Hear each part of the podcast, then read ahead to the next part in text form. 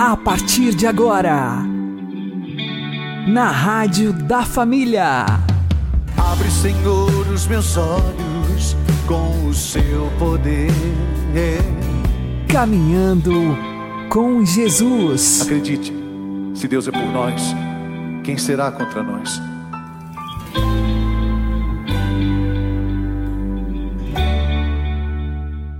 Olá, meu querido irmão, minha querida irmã, ouvintes da Rádio Regional Esperança. Eu sou João Cláudio e este é o programa Caminhando com Jesus. Oremos. Inspirai, ó Senhor, as nossas ações e ajudai-nos a realizá-las para que em vós comece e para vós termine tudo aquilo que fizermos. Por Cristo, Senhor nosso. Amém. Santíssima Virgem Maria, Mãe de Deus, rogai por nós.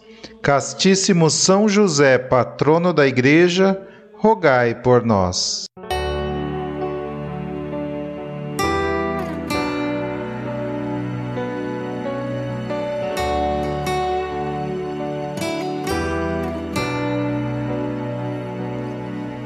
Pela sua dolorosa paixão,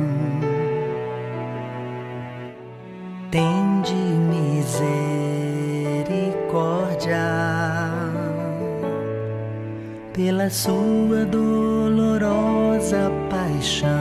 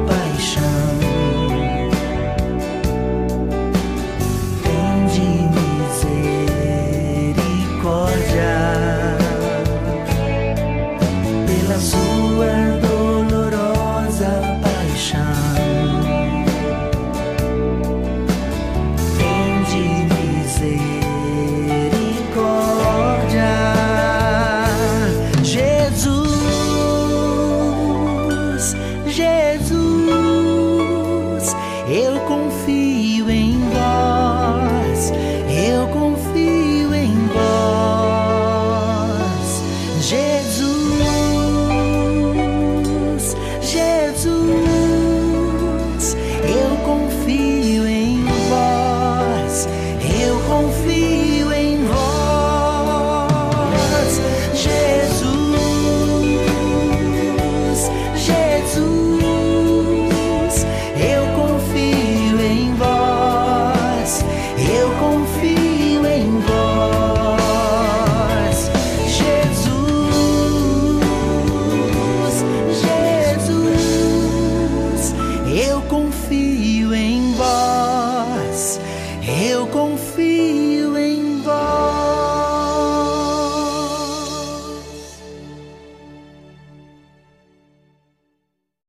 Caminhando com Jesus e o Evangelho do Dia.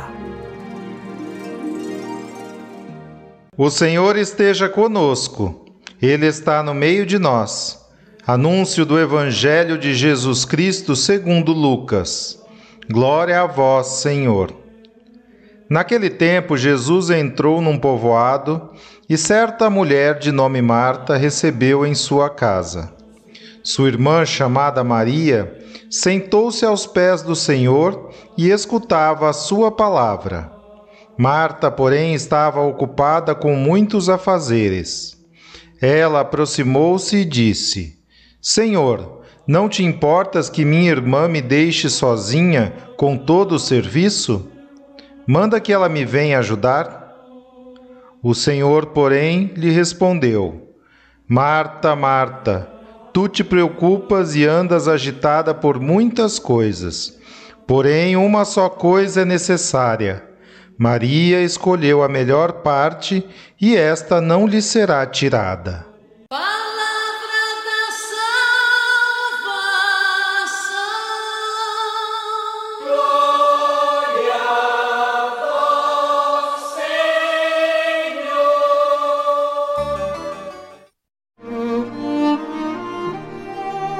Agora, a homilia diária com o Padre Paulo Ricardo.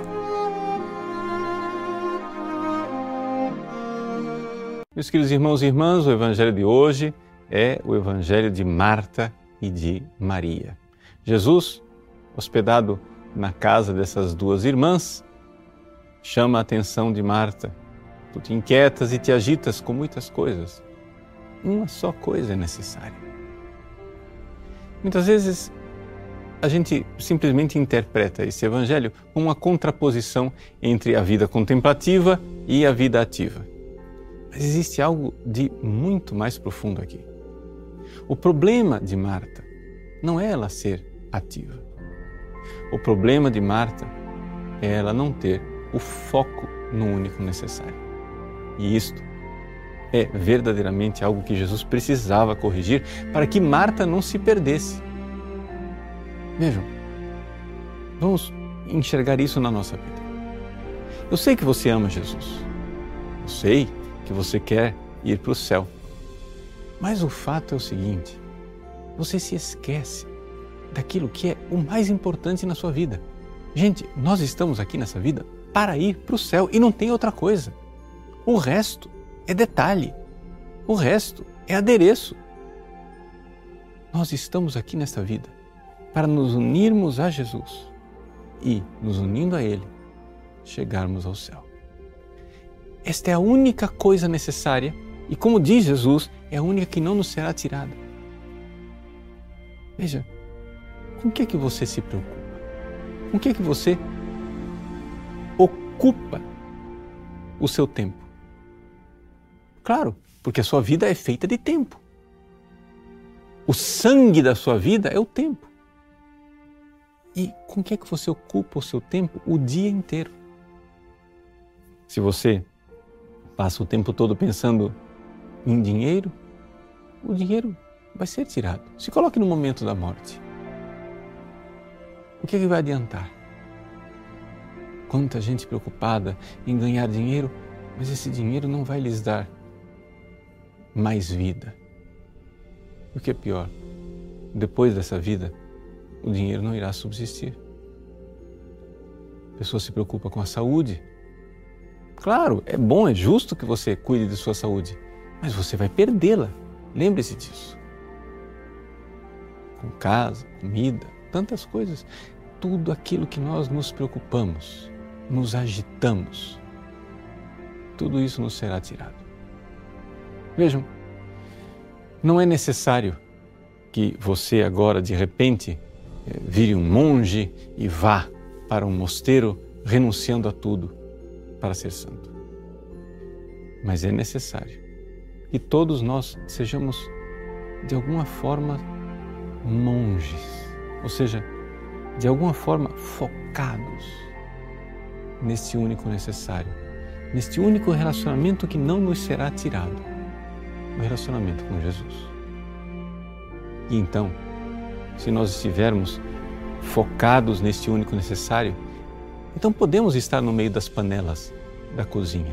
Podemos realizar os nossos deveres do dia a dia, obedecendo os mandamentos de Deus, cumprindo os seus deveres de Estado, cuidando da sua esposa, do seu esposo, dos seus filhos, trabalhando, pagando as dívidas, cuidando da saúde, tudo isso? Você pode realizar tudo isso? Olhando constantemente para aquele foco, para aquele único necessário. Vou dar atenção à minha esposa, dando atenção a Jesus. Vou cuidar, cuidar do meu filho, vou resolver e pagar umas dívidas, fazer aquilo tudo atos que podem ser transformados em atos de amor, em atos de verdadeiro voltar-se para o único necessário. Olhar para esse mundo com outros olhos. A grande diferença entre Marta e Maria não é que uma é mais ativa e a outra mais contemplativa. A grande diferença entre Marta e Maria é o fato de que nós, nas atividades desta vida, precisamos contemplar o único necessário o tempo todo. E esquecer disso, uma grande ingratidão, uma grande tragédia. Jesus é Deus que veio a este mundo para nos levar para viver a felicidade dele. Com isso, ele pagou um alto preço. Morreu por nós na cruz. Derramou o seu sangue para que nós participássemos da, participássemos da felicidade dele, a felicidade do Pai, do Filho e do Espírito Santo. Que ingratidão imensa. Sermos amados assim e sermos esquecidos assim. Esquecidos do único necessário. Deus abençoe você. Em nome do Pai, e do Filho, e do Espírito Santo.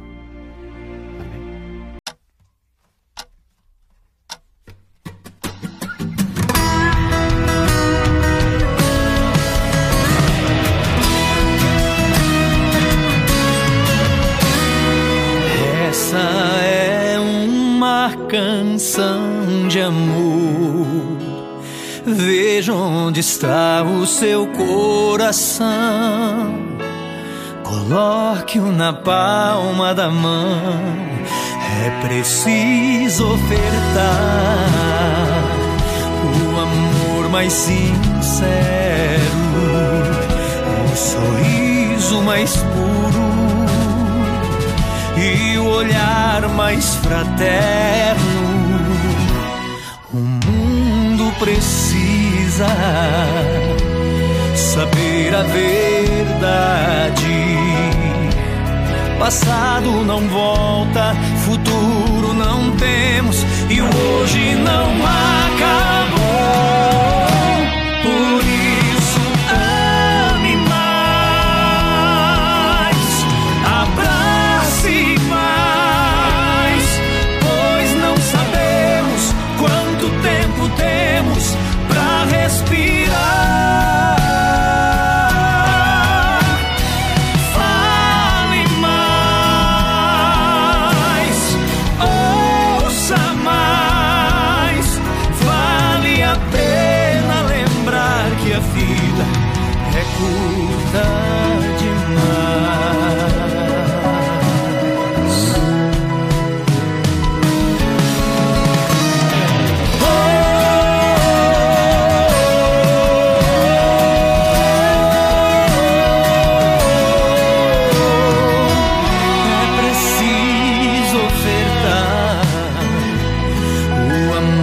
Mais sincero, o sorriso mais puro e o olhar mais fraterno.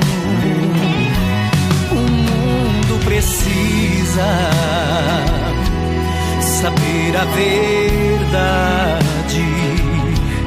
Passado não volta, futuro não temos e o hoje não acabou.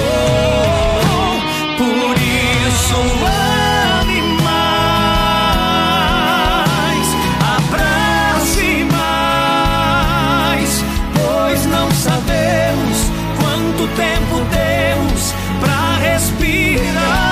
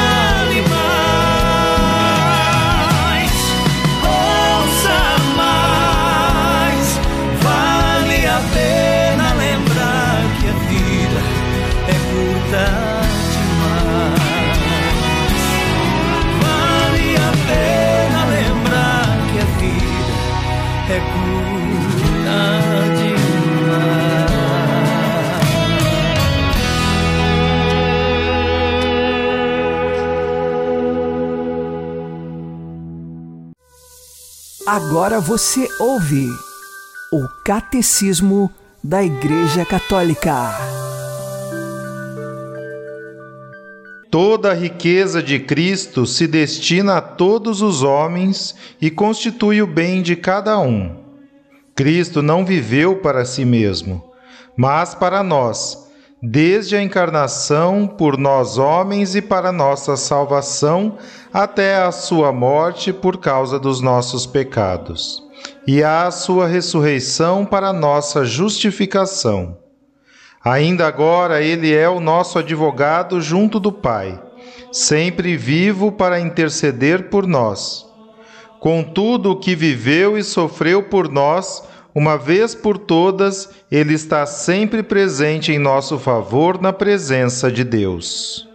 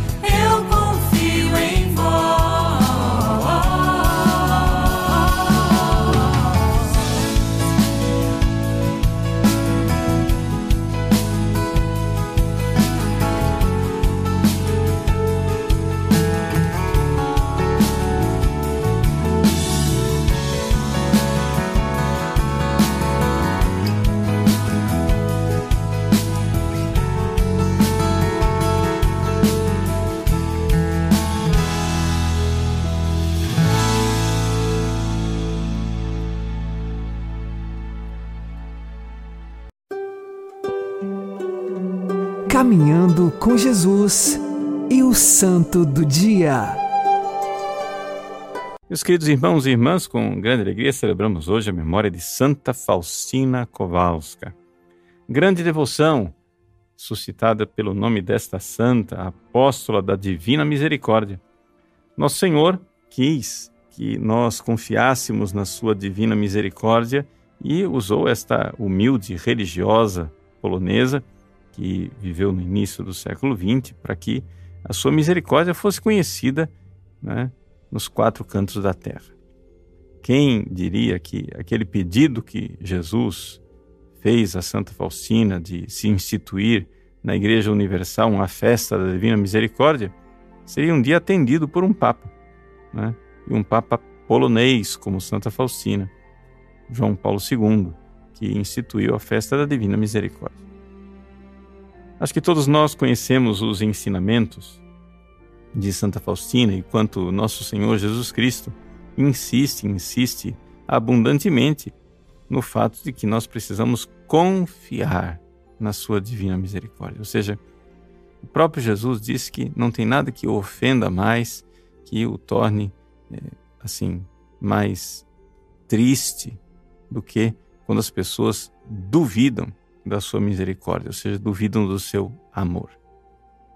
Agora, para que a gente tenha uma visão real desta da divina misericórdia de nosso Senhor Jesus Cristo, como foi pregado por Santa Faustina, eu gostaria de recordar um trecho do diário de Santa Faustina, em que ela descreve o dia em que ela teve uma visão do inferno. Ou seja, nós estamos aqui depois do dia 30 de outubro de 1936.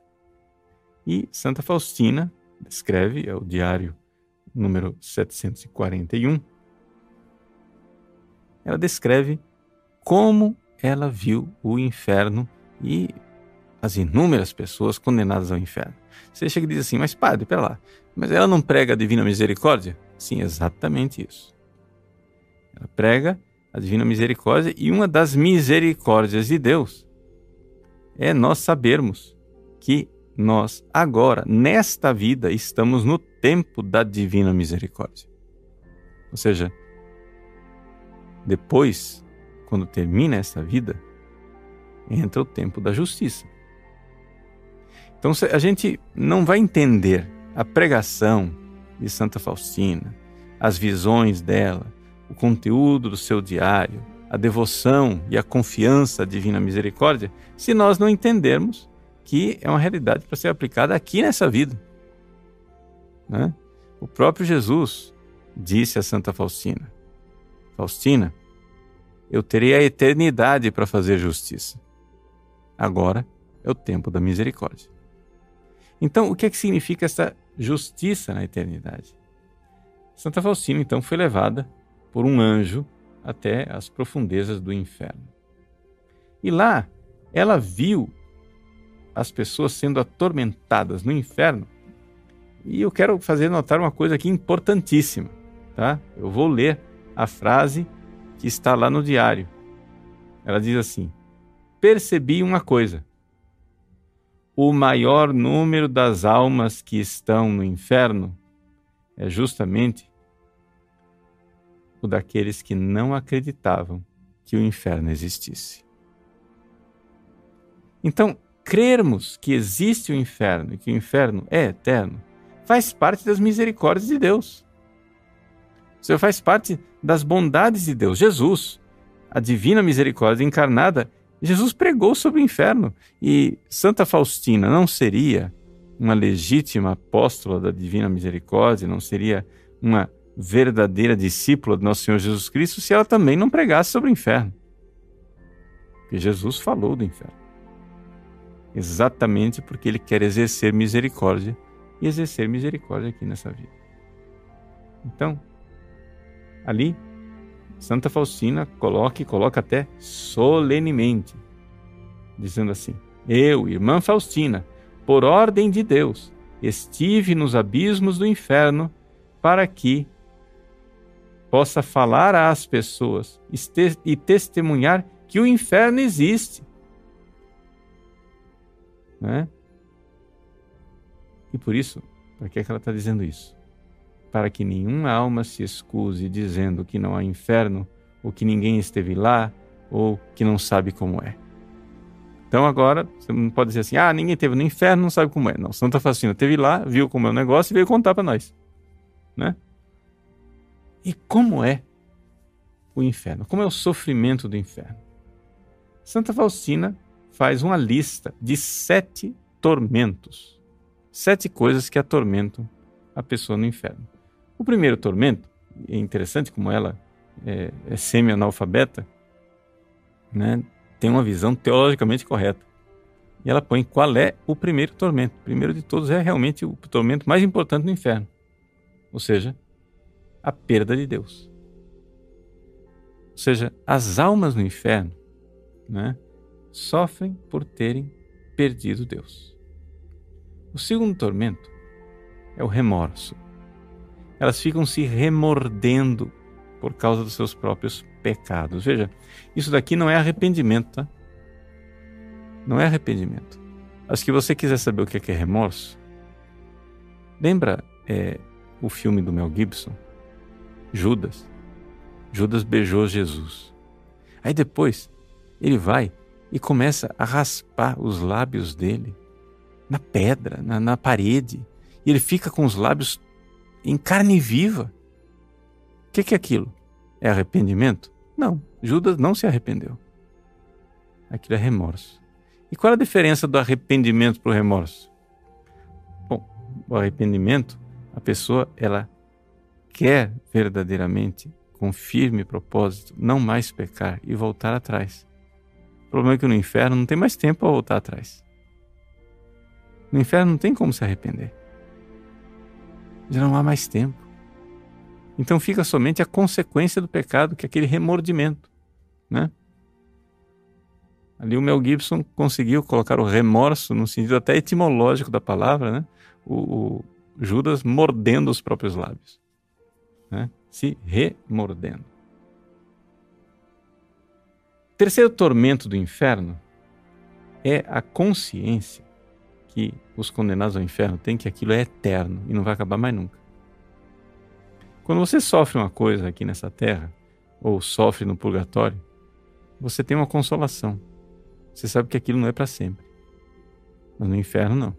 O inferno é para sempre.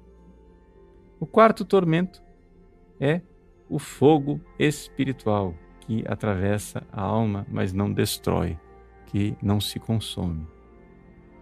O quinto tormento é que, embora esteja na escuridão, num cheiro sufocante, etc., os demônios e as almas se enxergam mutuamente e conseguem enxergar todo o mal que eles mesmos fizeram e o que os outros fizeram. Ou seja, a maldade é vista. Com que luz? Ninguém sabe, porque é trevas. Mas é, embora seja trevas, existe clareza. O sexto tormento é que as pessoas são atormentadas pelos demônios. E isto, atormentado pelos próprios demônios aos quais elas se entregaram aqui nessa vida. Quando você peca e aceita ser escravo dos demônios, são esses demônios que irão atormentar você no inferno. E sétimo e último é o terrível desespero e ódio contra Deus com maldições e blasfêmias. Quem está no inferno não está arrependido, não quer se arrepender e odeia Deus. Ou seja, no inferno, ninguém é capaz de amar. Os demônios não se amam mutuamente não são, e não amam os condenados. Só existe ódio. Ódio mútuo. Né? Eles se odeiam mutuamente, os condenados e os demônios, e odeiam a Deus. Esta é a visão do inferno de Santa Faustina. Né? Eu acho que é importante para nós né, nos darmos conta de que faz parte do nosso catecismo, faz parte da nossa fé, e que se Jesus veio de lá do céu para nos contar a respeito do inferno, é porque Deus é misericórdia. E Ele quer que nós nos arrependamos e voltemos atrás enquanto é tempo. Lembremos a palavra de Jesus: Faustina, eu terei a eternidade para fazer justiça. Agora, agora é o tempo da misericórdia. Deus abençoe você.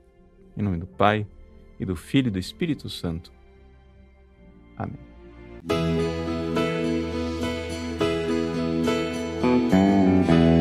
Me sinto perdido. Jesus me consola. Hoje de joelhos venho clamar-te misericórdia. Toma minha vida e me renova. vem me transforma em um novo ser. Misericórdia, vem me perdoa por tantos pecados. Quero ser curado e clamo a Jesus, misericórdia. Quero renegar as coisas do mundo que me afastavam da tua graça, misericórdia, misericórdia, sim Jesus, misericórdia, vem me conduz, misericórdia, misericórdia lá posso sentir. Aleluia, tuas mãos me amparam. Tu és meu Deus, tu és piedoso, misericordioso. Jesus, te adoro. Tu és piedoso, sim, Jesus, misericordioso.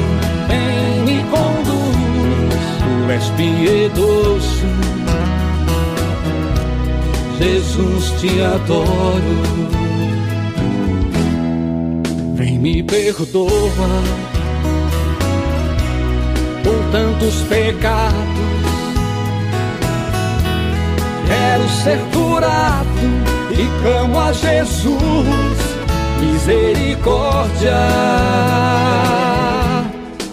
misericórdia, sim, Jesus misericórdia, vem me conduz, misericórdia, misericórdia.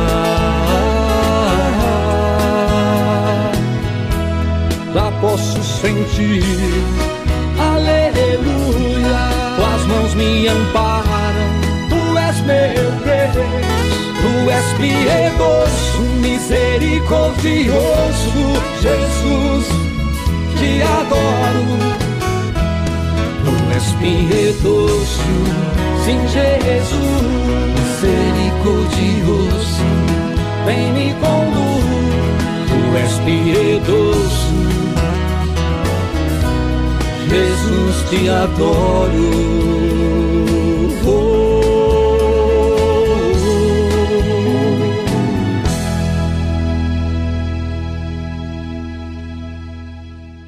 Você está ouvindo na Rádio da Família. Caminhando com Jesus. Rezemos como Santa Faustina. Jesus misericordioso, eu confio em vós. Nada me trará medo ou inquietação. Eu confio em vós de manhã e à noite, na alegria e no sofrimento, na tentação e no perigo, na felicidade e no infortúnio, na vida e na morte, agora e para sempre. Eu confio em vós na oração e no trabalho, na vitória e no fracasso, acordado ou a descansar, na tribulação e na tristeza, nos meus próprios erros e pecados, eu quero ter inabalável confiança em vós. Sois a âncora da minha esperança, a estrela da minha peregrinação, o apoio da minha fraqueza, o perdão dos meus pecados, a força da minha bondade, a perfeição da minha vida, o consolo na hora da minha morte, a alegria e bênção do meu céu. Jesus misericordioso, vós, forte tranquilidade e fortaleza segura da minha alma, aumentai a minha confiança e tornai perfeita a minha fé no vosso poder e bondade.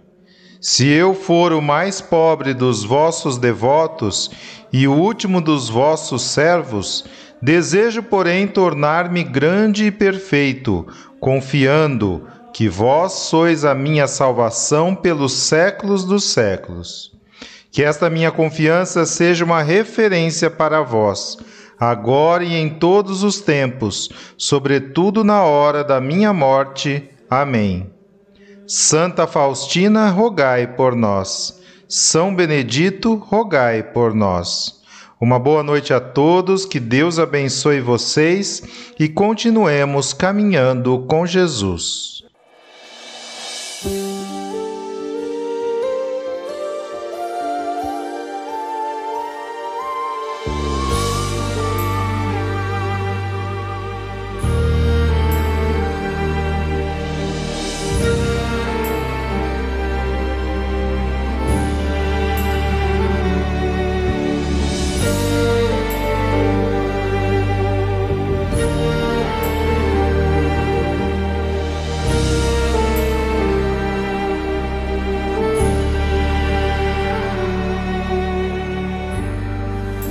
Muito mais